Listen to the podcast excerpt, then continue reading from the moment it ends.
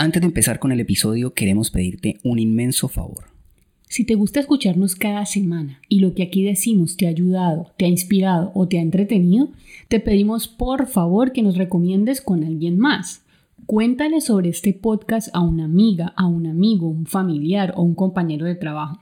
Eso nos ayudará a que nuevas personas nos descubran y a que nuestro trabajo llegue cada vez a más oídos. Desde ya, muchas gracias. Ahora sí, vamos con el episodio.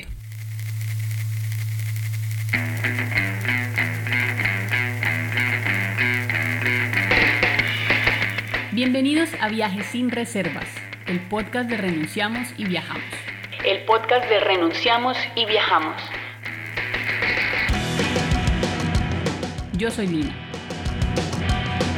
Yo soy Andrés. Y en este nuevo episodio te vamos a hablar sobre Couchsurfing, nuestra aplicación favorita a la hora de viajar por el mundo y que nos ha permitido sumergirnos en la vida local de cientos de ciudades a las que hemos llegado bienvenidos.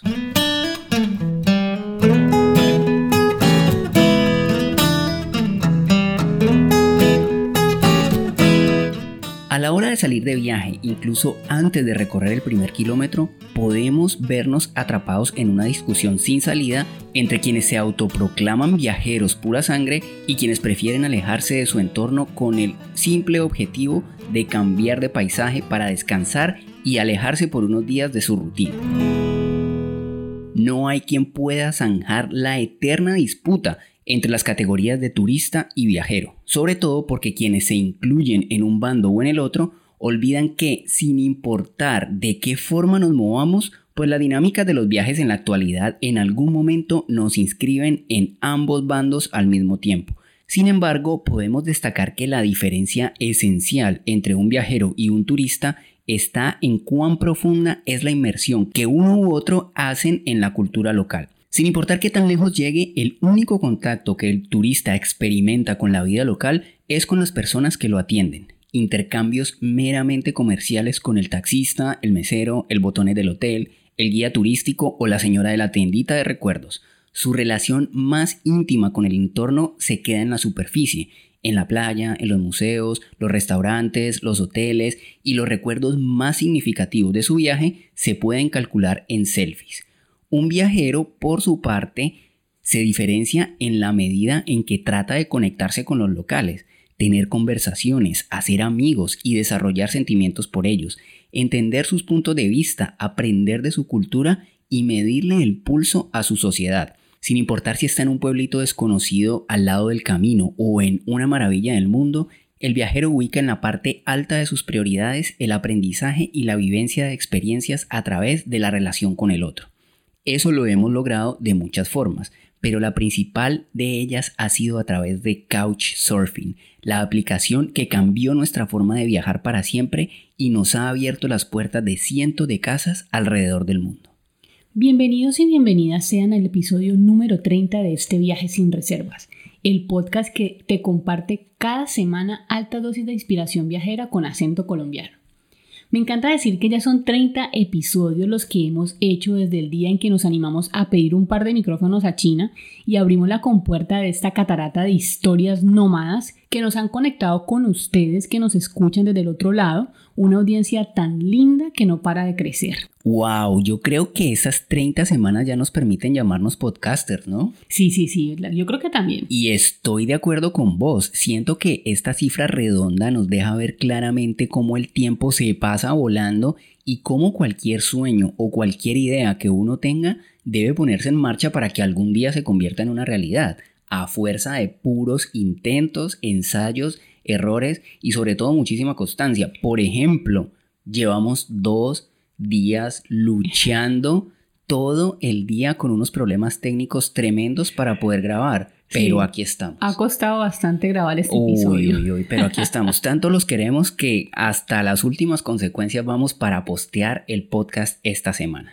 es que 30 semanas atrás no teníamos ni idea de cómo hacer un podcast, pero creíamos firmemente que podíamos lograrlo si lo intentábamos, y aquí estamos hoy, hablando de ese tema apasionante en nuestro episodio número 30. Y les digo apasionante porque Couchsurfing le debemos muchísimas de las mejores historias viajeras que tenemos. grandes aprendizajes alrededor del mundo y sobre todo amigos que se quedaron en el fondo del alma para el resto de nuestras vidas.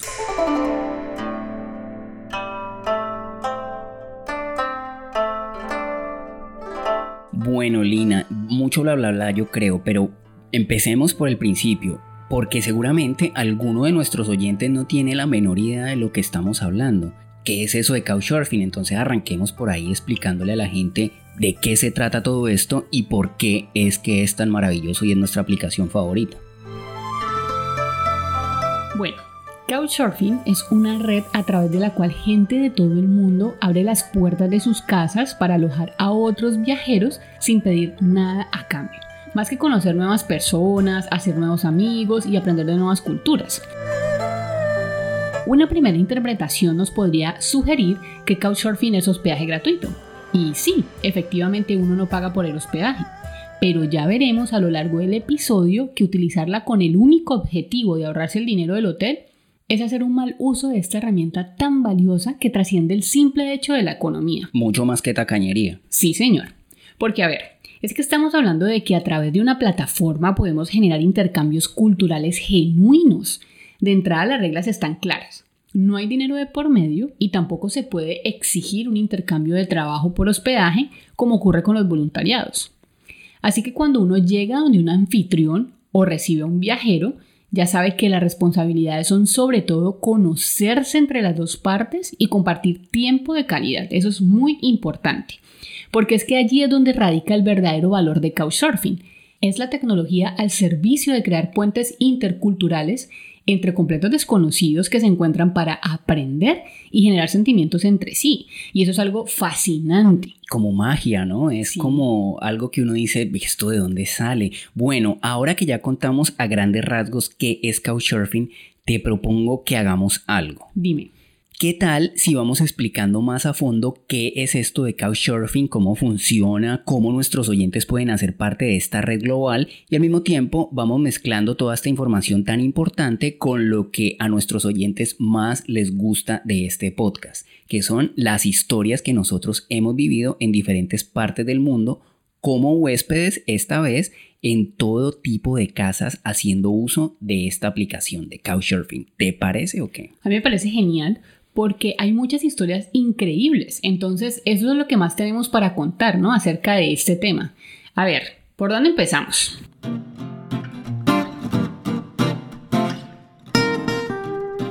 Podríamos empezar por decir que Couchsurfing fue fundada hace 17 años. Que si uno lo ve no es tanto, ¿no? no es, de este siglo. Es poquito tiempo. Y que en la actualidad tiene más de 15 millones de usuarios en más de 100.000 ciudades del mundo. O sea, eso es una cifra redonda grandísima. O sea que imagínense nada más la dimensión gigante de lo que estamos hablando y la cantidad ilimitada de posibilidades que tienen de conocer gente random en el mundo.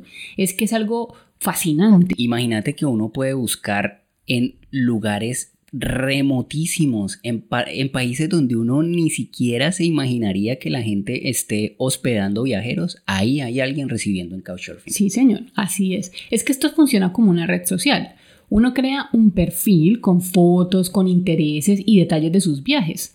La gente que uno va alojando o la que lo va recibiendo puede dejar comentarios o reviews que se llaman y esos comentarios dependiendo de si son positivos o negativos te va creando una reputación. Y esa reputación, eso es bastante importante lo que mencionas Lina, porque imagínate que la reputación que te dejen, esa no la puedes borrar de tu perfil. Ya no es como en Facebook que alguien te deja un comentario y le puedes dar eliminar, no, eso se queda allí para siempre. Entonces, si se hace la gente a malas reputaciones, pues nadie le va a pedir hospedaje o nadie lo va a alojar. Y a ver, tampoco se pueden ocultar. Exactamente. ni borrar, o sea, ni eliminar, ni ocultar. Exactamente. Y como nosotros sabemos que los y las oyentes de viajes sin reservas son viajeros tan chéveres y tan buena onda, pues sabemos que se van a ganar muy buenas recomendaciones y eso va a aumentar muchísimo más sus posibilidades de que los sigan hospedando en otros hogares. Porque pues muchachos, aquí es donde se ve la educación que le dieron a uno en la casa, ¿no? La más básica son los buenos modales, el respeto por las normas de la casa que te recibe, porque pues en casa ajena hay que portarse bien, decía mi mamá y decía tu mamá y seguro las mamás de todos ustedes. Ser limpios, ser ordenados, lavar los platos. Como mínimo pedir permiso para usar determinados espacios o electrodomésticos. Pues a ver, no es que uno va viendo por ahí el portátil del dueño de la casa y lo va aprendiendo o se va comiendo las cosas que hay en la nevera o tomándose el trago que uno encuentra por ahí en la repisa. O utilizar la lavadora sin pedir autorización. Todo, es todo. Imagínate que alguien llegue y coja la rasuradora eléctrica del dueño de la casa. Es que hay un montón de cosas que a uno no, pues definitivamente no. Eso es de pura lógica simple, amigos. Pero pues a ver, uno nunca sabe. Entonces, más bien les hacemos la aclaración por si las moscas. Claro, porque es que alguien le abre uno las puertas de su hogar con el objetivo de echarle una mano en el viaje y de compartir experiencias lindas, no para que a la casa de uno llegue un antisocial que cree que llegó a un hotel y que hay que servirlo y que además deja todo desordenado. De esa historia sí nos contaron por ahí nuestros anfitriones, ¿no? Hay una gente muy Cara dura, muy descarada. Y aparte de eso, tal vez lo más importante es compartir tiempo de calidad con los anfitriones. Es lo mínimo que uno puede hacer también. Eso significa que uno no es que va saliendo por la mañana de la casa a hacer turismo y va llegando tarde en la noche solo a dormir como si nada. Para eso mejor pague un hotel y no sea tan descortés. Pasar tiempo de calidad con los anfitriones significa cocinar juntos, tomarse algo, salir a conocer algún lugar. Ya ustedes encontrarán esas cosas que los conectan con los anfitriones y que seguramente van a ser el detonante de historias de vida inolvidables. Y por eso es que te decimos que Couchsurfing va mucho más allá del simple hecho de ahorrarse el hospedaje. Porque a veces uno llega con ingredientes para cocinar, con unas cervezas o con un vino, o cuando sale con los anfitriones termina gastando a veces más de lo que costaría el hotel, pero casi siempre vale la pena. Bueno, ¿qué tal si nos despachamos de una vez con algunas historias couchsurfineras que tenemos para hoy? Yo voy con una y vos vas con otra, ¿listo? Listo, de una. Bueno, la mía, ¿te acordás vos? Esta nos ocurrió en Sibiu, en Rumania. Una locura de historia.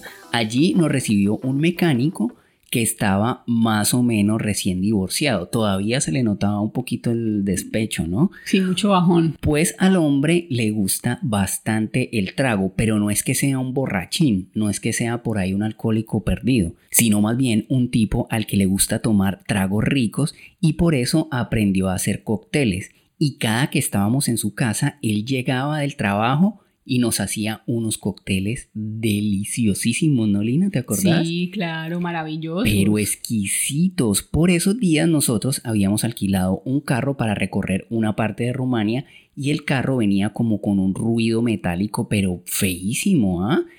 Pues el hombre lo revisó y resulta que eran los frenos que estaban ya en las últimas, las pastillas y nos asesoró cómo pedir que nos respondieran por eso. Y eso era súper importante porque nosotros íbamos a recorrer una de las carreteras más llamativas y peligrosas que tiene Rumania, que es la Transfagrashan. Es un curverío, pero que uno termina mareado. Una montaña grande. Subidas, bajadas. Y entonces él dijo, miren, si ustedes no arreglan eso, mañana salen es, pero en el periódico.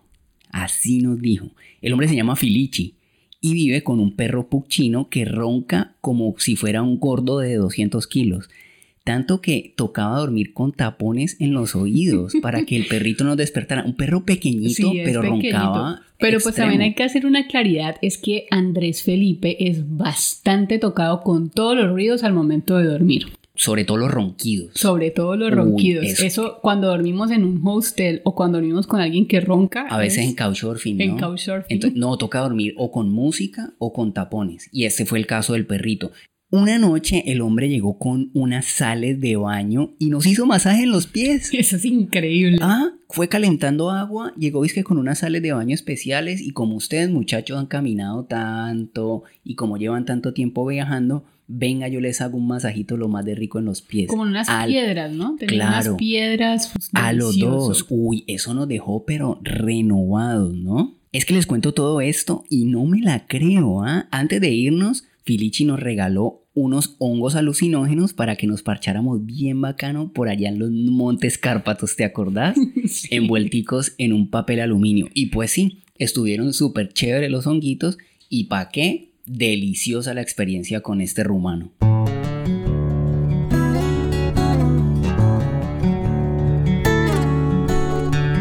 Bueno, mi historia couchsurfinera ocurrió en Sarajevo, la capital de Bosnia-Herzegovina. Llegamos al apartamento de un irlandés que hospedaba refugiados que iban huyendo de sus países y tomaban la ruta de los Balcanes para llegar a Croacia y luego a Grecia.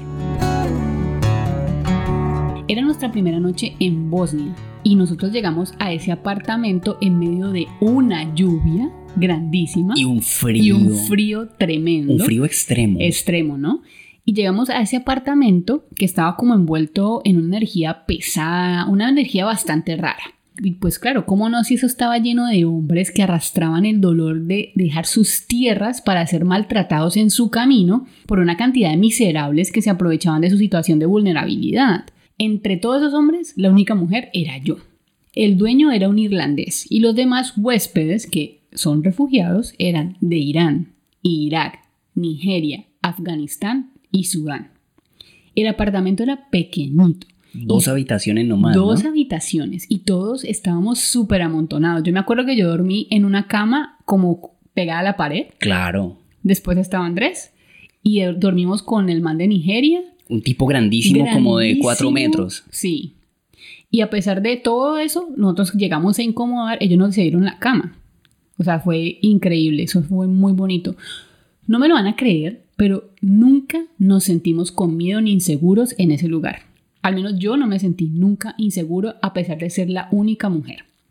Por el contrario, ellos nos recibieron con té, con comidas típicas árabes, nos contaron historias súper duras, especialmente la de un chico muy joven que tuvo que salir de Irak porque estaba siendo perseguido por ISIS. Imagínense eso, pues el hombre nos cuenta historias de que sus familiares se han salvado de bombas, de que ha visto a su familia y amigos morir y que a él ya lo estaban era buscando. Sí, Y él trabajaba tocó- como en un call center o algo así, ¿no? Y le tocó salir, le tocó salir sin papeles. Y sin nada. Sí, muy Sin tenaz. nada. O sea, son historias muy difíciles.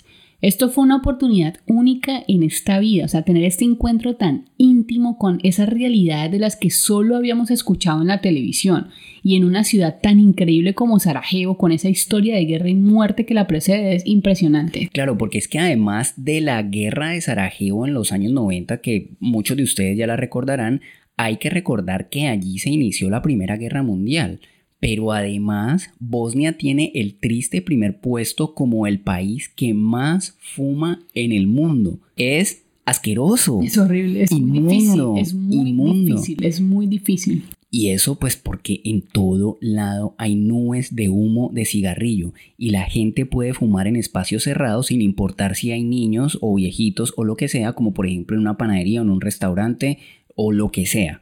Pues como para completar tu historia, al otro día en la casa de los refugiados nos fuimos para otro couchsurfing y era el apartamento de unos estudiantes de cine que estaban haciendo su carrera en Sarajevo gracias a la beca Erasmus, ¿la? la famosa beca holandesa. Súper buena onda, pero requete farreros. Eran unos fiesteros, pero tremendos. Y lo peor de todo era que la casa era una completa nube de humo. Dormíamos en la sala y casi todos los días ellos hacían fiestas, ¿no? Sí. Que noso- pues nosotros todo bien con eso. Disfrutábamos la fiesta, también tomábamos bastante, pero es que el humero era tremenda. Y pues también nosotros no estamos, pues había momentos en que queríamos descansar, ¿no? Porque ellos están pelados universitarios y nosotros ya no somos tan pelados universitarios. Pero bueno, también digamos que era que andábamos todo el día por ahí conociendo y llegábamos sí cansados, ca- pero tremenda fiesta la que se pegaban estos chicos. Llenaban la casa todas las noches con otro montón de estudiantes y todas nuestras cosas quedaban oliendo a humo. El pelo nos quedaba oliendo a humo, la ropa, ya nos estábamos era convirtiendo nosotros en una nube de humo ambulante y pues nosotros no fumamos, así que el efecto era muchísimo peor. Nos hicimos muy amigos de los chicos, aún hoy conservamos su amistad. Pero como al tercer día alquilamos un Airbnb porque es que ya no podíamos ni respirar, pues. Sí, sí, era muy Eso da dolor de cabeza. Eso fue muy difícil. Eso lo pone a uno Mm. mal, Como mareo. Sí, sí, uno como siente como, todo el tiempo. como trabado, pero mal. Pero trabado mal. Uy, sí, sí, no, muy mal, muy mal.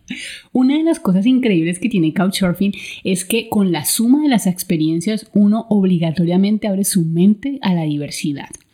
Y eso definitivamente lo hace a uno más tolerante y menos prejuicioso. Porque es que en serio, cuando uno tiene una experiencia linda en Couchsurfing, definitivamente alcanza a desarrollar sentimientos muy fuertes por personas muy, pero muy diferentes entre sí que tienen en común la amabilidad y la hospitalidad. Porque es que una cosa es uno enterarse de que hay diversidad. Una cosa es saber que hay otras personas que viven, sienten y piensan y asumen su existencia de formas diferentes. Pero otra cosa mucho más poderosa es uno irse a, meter a la casa, ¿no? Y atestiguar cómo son sus vidas de puertas para adentro.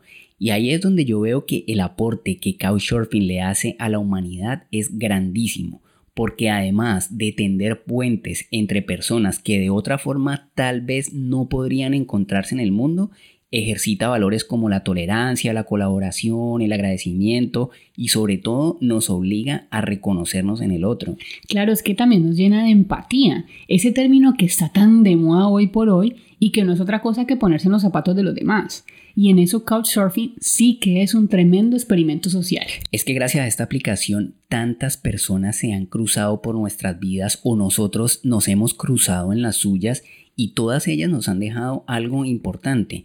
Hemos caído a casas de gente muy adinerada, pero con mucha plata. Y también otras personas muy humildes que incluso nos han dado muchísimo más de lo que tienen. Y con ambos nos hemos sentido maravilloso.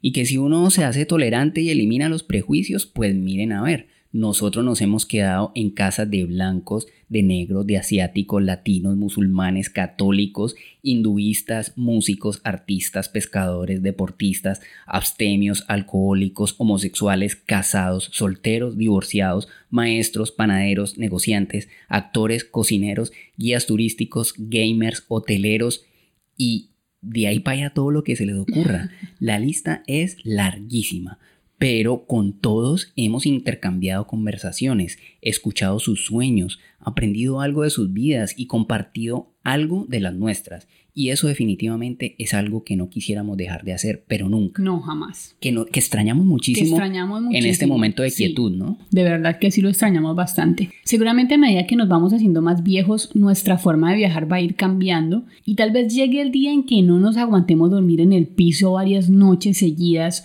o las dinámicas del mismo viaje nos van a obligar a buscar lugares más privados donde pasar más tiempo trabajando o relajados.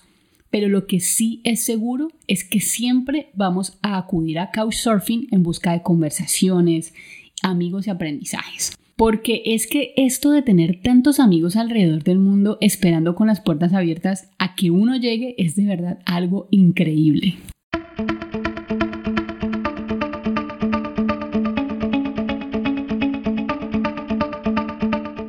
Hemos hecho couchsurfing en muchos países de cuatro continentes y se me ocurre que alguien puede preguntar, ¿cómo hace uno con el idioma?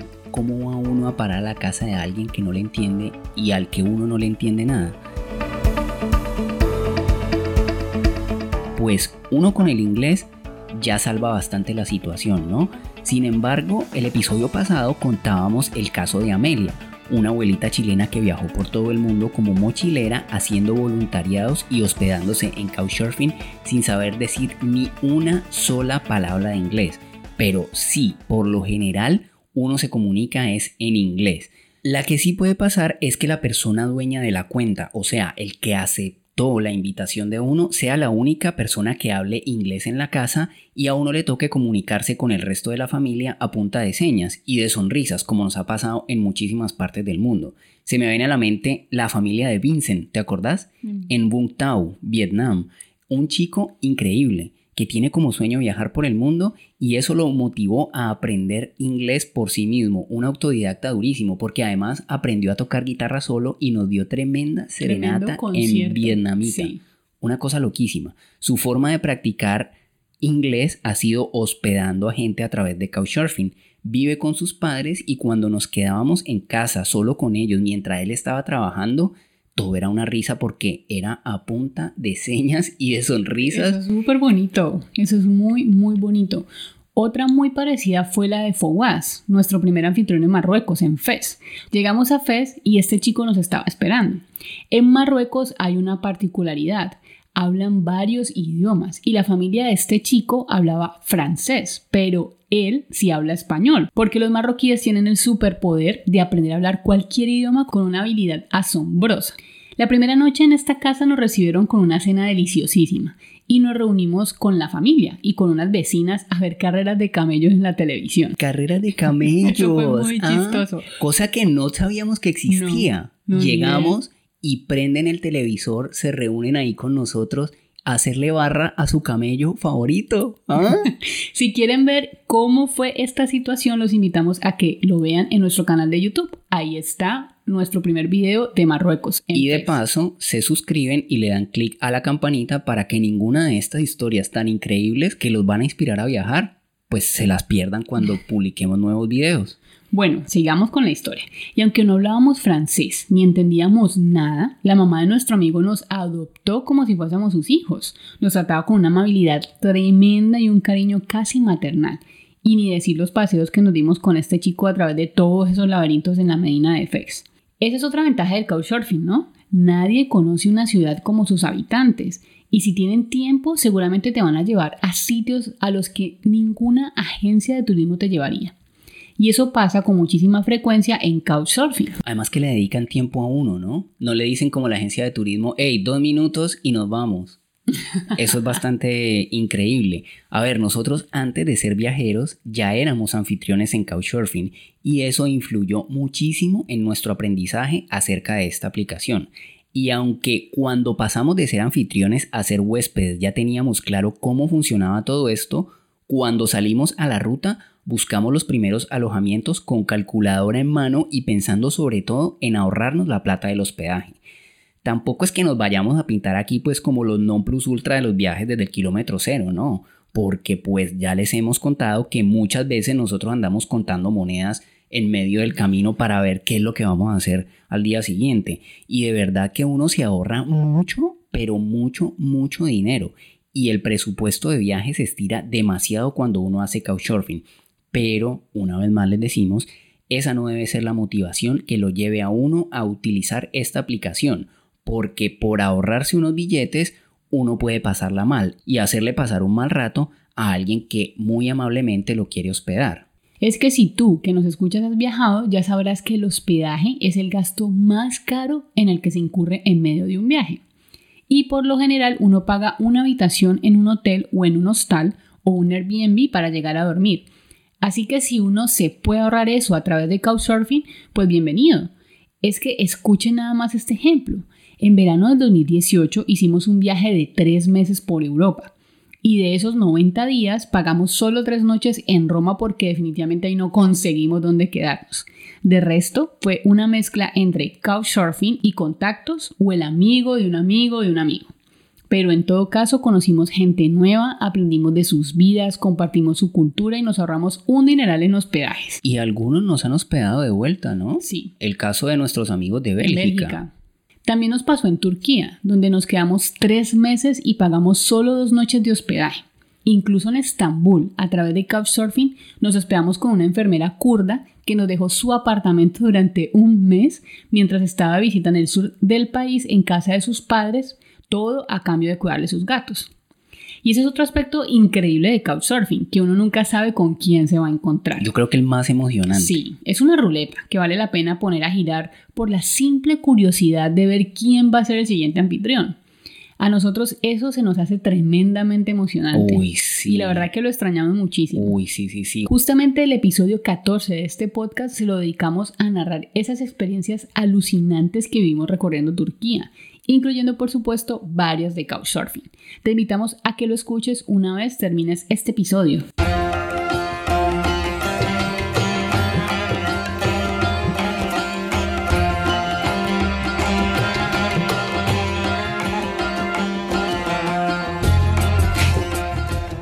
Bueno, ¿otra historia o qué? Porque es que yo ya estoy que me cuento la otra mía. Dale, pues porque yo también tengo la mía lista. Si vieran que en India nos pasó algo increíble y no nos pasó una sola vez, nos pasó varias veces en varias ciudades y la verdad es que esta sí no la teníamos en el radar, nadie nos había contado nada parecido y nunca nos había pasado y eso me parece que le dio un toque de más emoción por toda la sorpresa que significó. Resulta que allá en India nos pasó que nos hospedamos en hoteles pero a través de Couchsurfing, o sea, hoteles absolutamente gratuitos.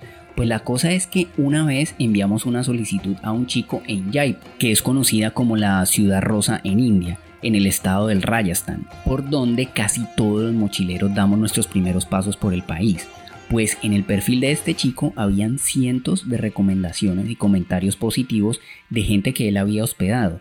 En todas le decían cosas increíbles y algunos hablaban de un hotel, pero pues nosotros enviamos la solicitud y el hombre nos aceptó. Cuando llegamos en el tuk-tuk nos bajamos en un edificio que resultó ser el hotel de su propiedad, ese hotel del que hablaban en los comentarios en su perfil nos recibió un botones que nos cargó las mochilas y nos dio la bienvenida como los invitados especiales del señor Deepak. Hicimos el check-in y de una nos registraron como invitados, cortesía del dueño. Nos acomodaron en una habitación con baño privado, aire acondicionado y todos los juguetes que para los estándares de India podríamos decir que estábamos en una situación de lujo, ¿no? Sí, sí, tal cual. Nos dimos una ducha fría y salimos a conocer a nuestro anfitrión, pues el tipo resultó ser re buena onda.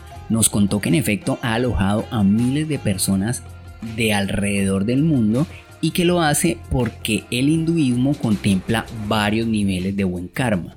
Que el nivel alto alto, el top del karma es ayudar, alimentar y respetar a las vacas, pero que en uno de los niveles superiores contempla ayudar a los viajeros. Entonces ha habido momentos en que todo el hotel, todas las habitaciones del hotel han estado llenas de huéspedes a través de Couchsurfing, o sea, todo gratis. Y que ha hecho tremendas fiestas y tremendas comidas con ellos. Entonces nos contó que si un hindú ayuda a un viajero, pues el señor Krishna lo va a recompensar con un buen karma. Este chico es bastante joven, vive en el hotel en una habitación que podríamos calificar como algo bastante más sencillo que la habitación donde nosotros estábamos durmiendo. O sea, nos dio algo muchísimo superior a su propio lugar de vivienda. Se ve que le va muy bien en la vida, es educado, viste súper bien y es un tipo de negocios.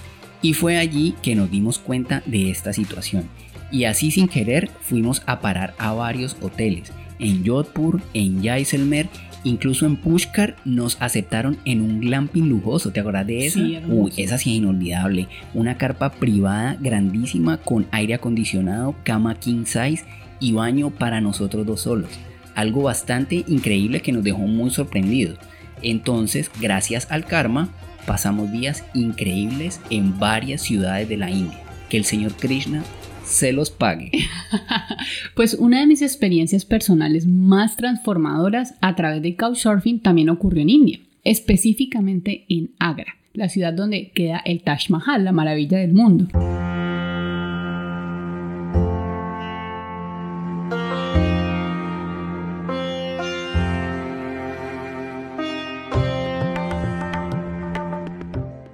Allí fuimos recibidos por un chico que tiene un almacén de ropa en el centro de la ciudad y que vive en una casa con una familia muy grande. O podríamos decir mejor que son varias familias viviendo en la misma casa. Varias familias y varias generaciones, porque habían personas muy viejas, también niños muy pequeños y todo lo que se le ocurre en la mitad. El lugar es algo increíble, nada de lujos, no vayan a creer que por tener una maravilla del mundo esa ciudad es toda de mármol más bien todo lo contrario. Un vecindario que uno podría describir como pobre, con callejones muy estrechos en los que escasamente cabe una moto, y los alrededores del barrio son bastante, pero bastante sucios. Uno podría decir una cochinada. sí, más o menos. Dentro de la casa habían unos cuantos perros y escuchen bien, una familia entera de búfalos en el patio. Esos búfalos, cada uno era más grande que un toro de casta, pues Sí, ponele que eso era mucho más de eran 500 kilos de carne un animal de eso. De los búfalos extraen la leche para el consumo diario. Acabamos de llegar de la celebración del Holi Festival en Brindavan y Mathura. El Holi, ya les hemos contado, es esta fiesta religiosa donde todos los indios se toman las calles en todo el país y se pintan con estos polvos de colores que se han puesto de moda en varias partes del mundo. Pues también les he contado que ese festival lo vimos en nuestros primeros días de viaje por India y que en medio de eso me manosearon y varios hombres intentaron sobrepasarse conmigo. Lo que me hizo sentir bastante vulnerable y prácticamente me hizo querer salir de la India de inmediato, pero faltaban casi dos meses para nuestro vuelo de salida del país. Si no has escuchado este episodio, te recomiendo que escuches el especial de Halloween que hicimos el año pasado con historias terroríficas que nos han pasado viajando.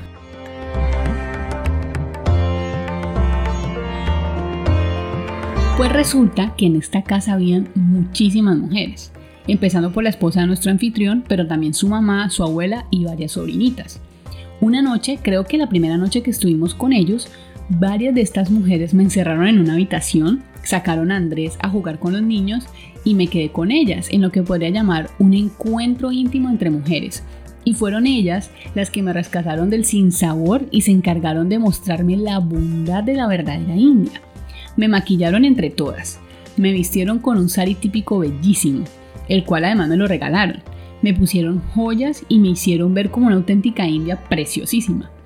Ese para mí ha sido uno de los momentos más significativos de mi vida como mujer viajera, porque fueron esas mujeres las que me rescataron del dolor de sentirme abusada por los hombres de su país. Es que me acuerdo de esto y la verdad se me eriza la piel, me, emociona muchísimo acordarme de ese preciso instante que fue tan bonito y como un encuentro tan cercano con una cultura tan diferente a la mía. Uno de los episodios anteriores lo dedicamos completamente a la India y allí contamos cómo desde el primer día empezamos a hacer couchsurfing con unas historias bastante locas como todo lo que pasa en la India. Así que nuevamente la invitación les queda abierta para que vayan, stalkeen y escuchen cualquiera de los episodios, en especial este de la India que es uno de nuestros favoritos. Pero una vez terminen de escuchar este. Por supuesto que sí. Esto patrocinado por la magia de Couchsurfing, muchachos. De verdad que ese fue un momento mágico y funcionó como una llave que nos abrió la puerta de una nueva percepción sobre India. A partir de allí empezamos a disfrutar el viaje que hasta ese momento veníamos padeciendo y empezamos a confiar en que sin importar qué pasara en adelante, ya esas mujeres y esas niñas nos habían demostrado la verdadera hospitalidad del país. Ahora imagínense si hubiésemos pagado una noche de hotel. Tal vez nos hubiésemos quedado cambiando canales en un televisor o pegados del celular hasta que nos diera sueño. Y seguramente renegando de nuestra suerte por haber elegido a India como destino.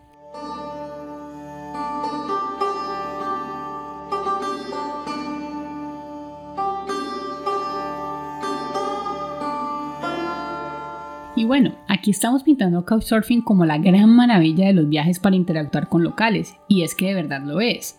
Pero no podemos negar que también tiene sus riesgos. A ver, no me vayan a malinterpretar porque creo que va quedando claro que Couchsurfing nos parece bastante segura. Nunca hemos tenido ninguna experiencia que lamentar y por eso la usamos con tanta frecuencia. Pero podemos imaginar que hay otro tipo de riesgos, como perder tus objetos personales, que el anfitrión no aparezca, que te quieran cobrar el alojamiento. A mí personalmente me parece que los principales riesgos a la hora de hospedarse en Couchsurfing los corren sobre todo las chicas que viajan solas. Porque sí hemos escuchado muchas historias de viajeras que dicen haberse sentido acosadas por los hombres que abusan de su situación de poder, porque pues evidentemente ser los dueños del lugar los ponen en una situación de poder y se han tratado de sobrepasar. En ese caso lo aconsejable es que traten de alojarse con mujeres o en su defecto con anfitriones que tengan muy buenas recomendaciones de otras chicas. Eso es súper importante. Y pues bueno, obviamente hacer uso del sentido común y tomar todas las precauciones posibles como no emborracharse con cualquiera, informar a otras personas dónde estás, hacerle saber a tu anfitrión que otros conocen tu paradero, entre otras cosas.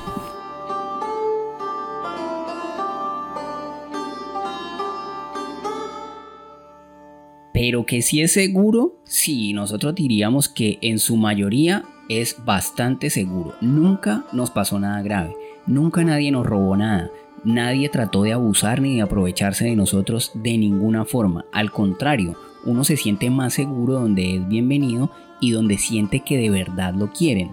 Y eso es una constante en Couchsurfing pero tampoco es que vamos a decir que ha sido todo un camino de rosas, ¿no? Alguito malo o medio raro por ahí nos ha tenido que pasar en tantos años de viaje y las cientos de casas en las que nos hemos quedado alrededor del mundo. Pues son justamente estas historias medio locas que hemos vivido en Couchsurfing las que esta semana les vamos a contar a nuestros patrons en exclusiva. Como la vez que un pescador trató de cobrarnos por usar el wifi de su casa en Dubrovnik, en Croacia o la vez que una chica que se autodenominaba la reina de los marihuaneros nos sacó de su casa en Mérida, México, o el chico que nos hizo dormir en el piso y hacía sonar una alarma cada hora desde las 3 de la mañana en Muy en Vietnam. Esa fue una locura, ¿no? Eso fue tremendo. Todas esas historias que están pero requete loquísimas las puedes escuchar en exclusiva si apoyas este podcast en Patreon. Y si aún no sabes lo que es Patreon, pues te contamos que es una plataforma a través de la cual oyentes como tú pueden apoyar a sus creadores de contenido o artistas favoritos para que podamos vivir de nuestros proyectos y podamos dedicarles más tiempo y más recursos. Si nos apoyas en Patreon, desde 2 o 5 dólares mensuales, no solo vas a aportar para que podamos seguir creando este podcast y todos los contenidos asociados al sello Renunciamos y Viajamos, sino que te vas a llevar a cambio creaciones nuestras como fotografías profesionales en alta calidad tomadas en rincones maravillosos del mundo, talleres, libros viajeros y consultorías personalizadas con nosotros. Y bueno, dos o cinco dólares al mes, muchachos. Es como si nos estuvieras invitando a un cafecito para que charlemos bien rico sobre viajes. Entonces, si estás en capacidad de hacerlo, te agradeceríamos muchísimo en el alma que te unas a nuestra comunidad VIP en Patreon. ¿Dónde pueden encontrarnos, Lina? Te esperamos en www.patreon.com slash renunciamos y viajamos. www.patreon.com slash renunciamos y viajamos.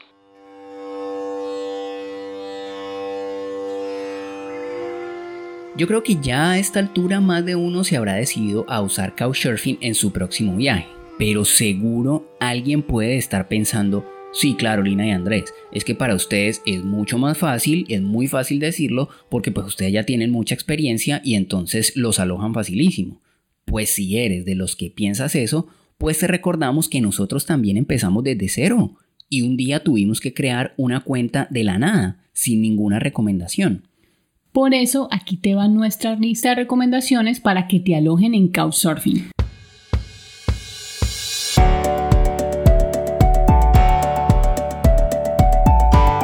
Lo primerísimo que debes hacer para aumentar tus posibilidades de que te alojen es completar muy bien tu perfil, que las personas que van a ver quién eres tengan una sensación de confianza a primera vista Sé honesto con lo que dices, cuenta detalles sobre tus intereses, porque es allí donde los hosts, o sea, los anfitriones, van a hacerse una idea primaria de si vale la pena alojarte o no.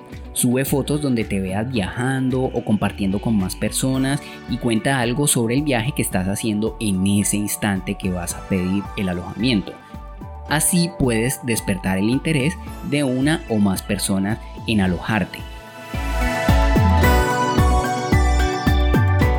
Y otra pero muy muy importante cuando mandes solicitudes es leer el perfil completico de las personas a las que les vas a pedir hospedaje y déjales un comentario para que ellos se den cuenta de que te leíste bien su perfil y tienes claras cuáles son sus normas o los intereses que tienen en común. Imagínate que tu interés en el viaje es pasarla de farra y alguien en su perfil diga que se levanta muy temprano a trabajar o a hacer yoga y que no le gusta que le hagan ruidos o lleguen tarde en la noche. Incluso hay mucha gente que practica nudismo, sobre todo hombres y sobre todo viejos. Imagínense esa, pues. Y dicen explícitamente que si no te molesta verlos por ahí con sus vergüenzas al aire, eres bienvenido o bienvenida a su casa, aunque no necesariamente tienes que andar en pelota lo cual no tiene nada de malo, pues porque es su casa y son sus reglas, ¿no? Claro, obvio. Malo sería si no te dijeran nada y te salieran en pelota mientras vos te estás lavando los platos por ahí. Entonces, si uno lee bien el perfil y se da cuenta de que esa persona hace su vida sin ropa, pues ¿para qué le va a mandar solicitud, no? Y es muy importante leer todo el perfil porque hay gente que manda mensajes a la loca sin leer nada, solo le dan copiar y pegar a una misma solicitud, como lanzando mil anzuelos a ver con cuál de ellos pesca alguito por ahí. Pero hay anfitriones que ponen trampas, como códigos secretos, cascaritas, que tienes que mencionarles en tu mensaje para que te acepten o consideren hacerlo. Ahora que hablabas de llegar tarde, me acordé la que nos pasó en Atenas. ¿Vos te acordás? Uy, inolvidable. Todo lo que pasó en Atenas, increíble. pues resulta que nosotros habíamos viajado a Grecia con el objetivo principal de ver a Manowar en vivo. Una leyenda del heavy metal que nunca ha tocado en Colombia y que nunca habíamos podido ver. Pues nos quedamos en Couchsurfing en casa de un actor. Súper buena gente. Le habíamos dicho que una noche íbamos a ir a un concierto, que no sabíamos a qué horas íbamos a llegar, pero que suponíamos que no muy tarde. Pues primero, el concierto se retrasó demasiado. Y además, cuando salimos a la madrugada, cogimos el bus que no era y nos quedamos tirados por ahí en un, parador de buses. En medio de la noche, en medio de la noche, con frío. Cogimos el bus que más cerca nos dejaba y nos tocó caminar muchísimo.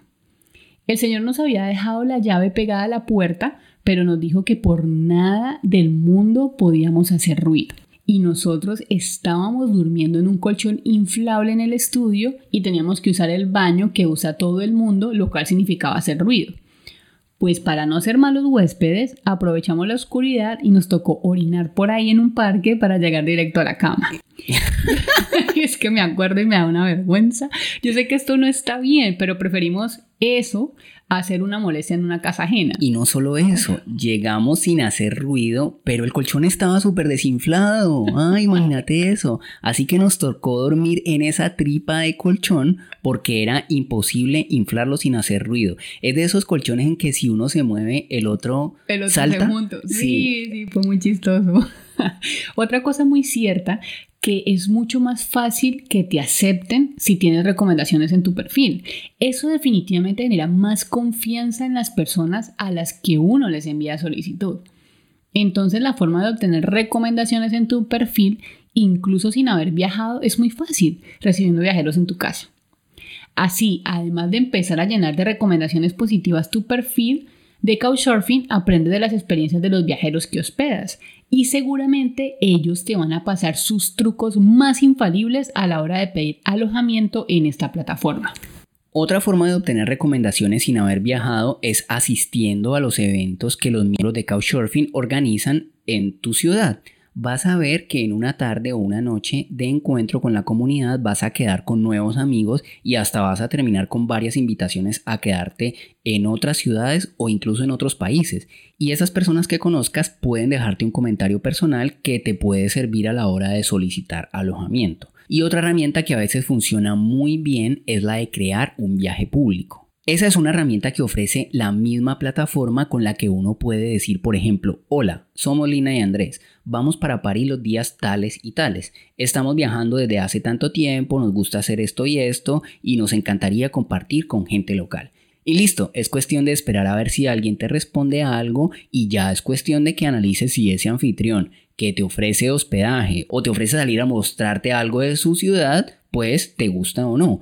Incluso uno puede crear un viaje abierto por todo un país. Entonces, por ejemplo, uno dice lo mismo, pero especifica que va a estar viajando, digamos, por Turquía, de tal fecha a tal fecha. Y así te puede escribir gente de cualquier ciudad del país invitándote a su casa y de esa forma puedes ir diseñando el itinerario de tu viaje.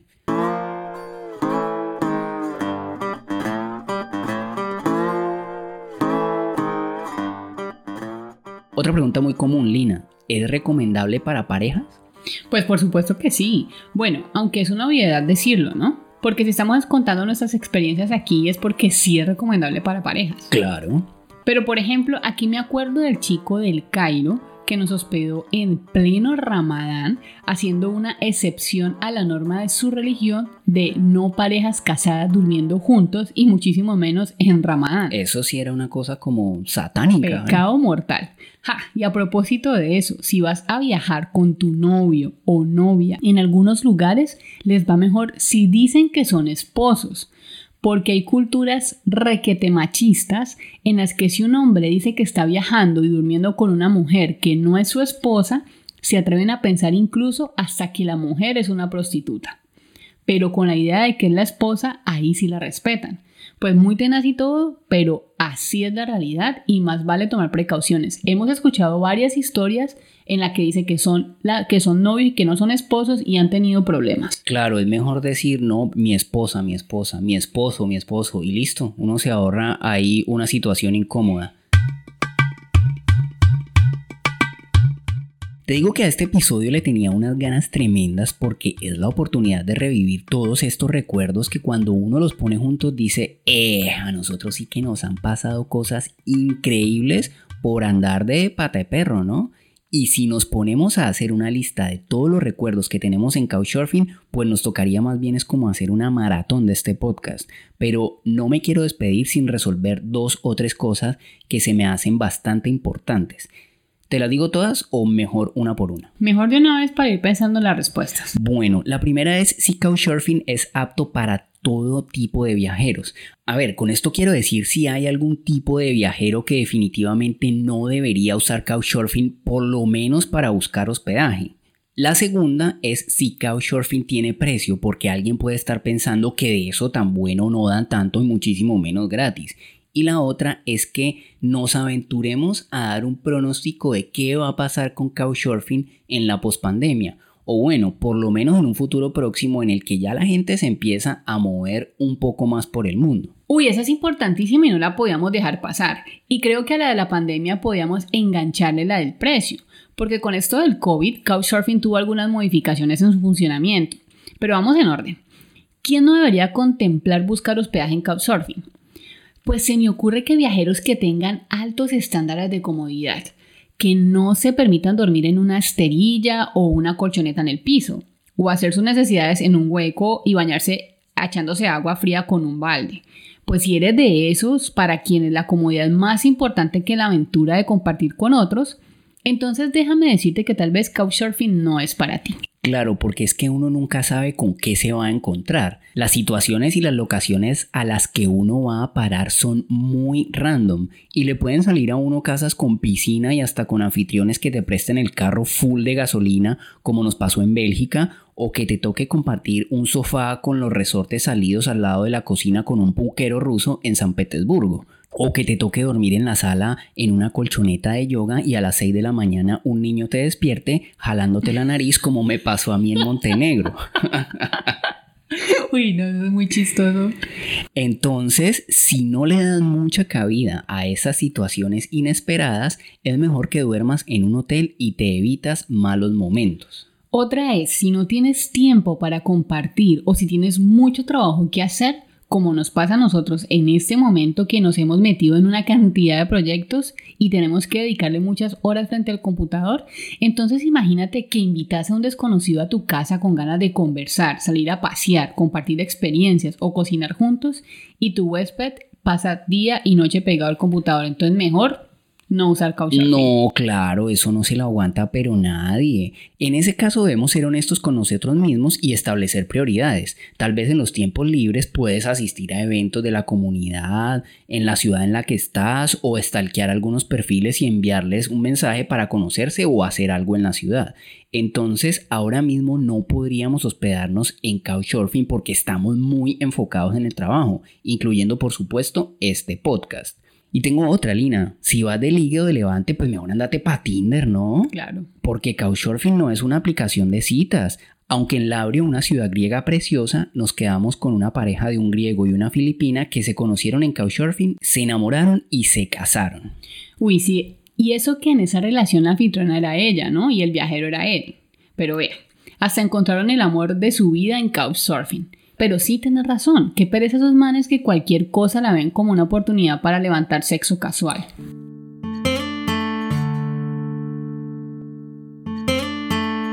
Pero bueno, ¿qué decimos sobre Couchsurfing y el COVID? Porque pues muy emocionante conocer gente y todo, pero pues uno no va metiendo por estos días a cualquiera a su casa, y menos a un desconocido del que uno desconoce si se cuida o con quién ha estado. Pues justamente Couchsurfing cambió con la pandemia, porque imagínense una empresa cuyo funcionamiento depende de los viajes cuando la gente no viaja. Pues el año pasado dijo que qué pena, que ya no podemos ser gratuitos y que desde ahora si quiere usar la plataforma hay que pagar 2.39 euros mensuales o 14.29 euros anuales. Y si quiere tener una cuenta verificada y de por vida sin tener que pagar mensualidades ni anualidades, pues eso le vale 60 euros para siempre. Más o menos así. Sí, más o menos así. De todas maneras, en nuestro canal de YouTube hay un video especificando todo esto sobre Couchsurfing. Así que los invitamos a que lo vean y le den clic a la campanita para que no se pierdan ningún nuevo video. Hay de todo en ese canal, ¿no? Sí, de todo.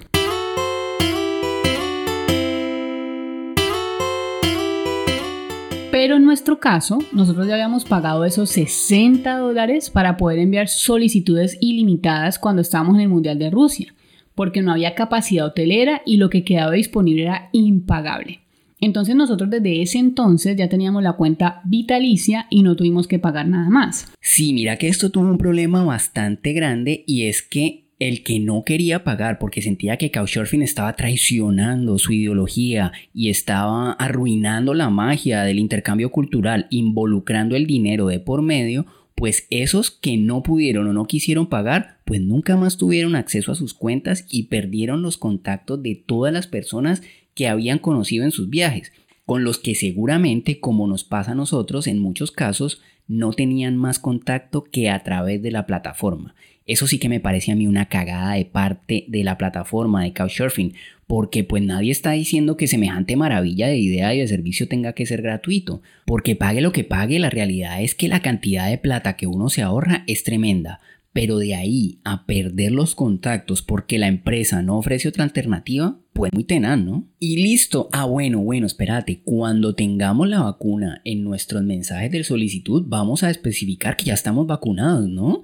y creemos que varios anfitriones van a exigir el carnet de vacunación antes de aceptar la solicitud. Por lo menos yo lo pensaría, ¿cierto? Si fuera anfitrión. Y eso es muy fácil de entender. Si te estoy alojando en mi casa, pues un detallazo sería que no me trajeras un virus mortal, ¿no? Ni Dios le pague, muchas gracias. es un detalle de fina coquetería. Y así vamos cerrando este episodio de Viajes sin Reservas. Esperamos que te haya gustado y sobre todo que hayas aprendido que en el mundo hay gente lindísima esperándote en rincones alejados del planeta dispuestos a hacerte vivir experiencias de vida encantadoras. Recuerda que cada semana puedes encontrar un nuevo episodio de este viaje sin reservas en tu plataforma favorita. Estaremos en Spotify, Apple Podcast, Google Podcast, Evox o en cualquiera que sea tu proveedor de podcast. No olvides suscribirte para que te llegue una notificación cada que subamos un nuevo episodio. También puedes escuchar este y los demás episodios en www.renunciamosyviajamos.com y en nuestro canal de YouTube. También te esperamos en Facebook, Instagram, Twitter, TikTok, Telegram y YouTube. Deja un comentario, cuéntanos un tema que quisieras escuchar en los siguientes programas o deja un mensaje que por allí siempre respondemos.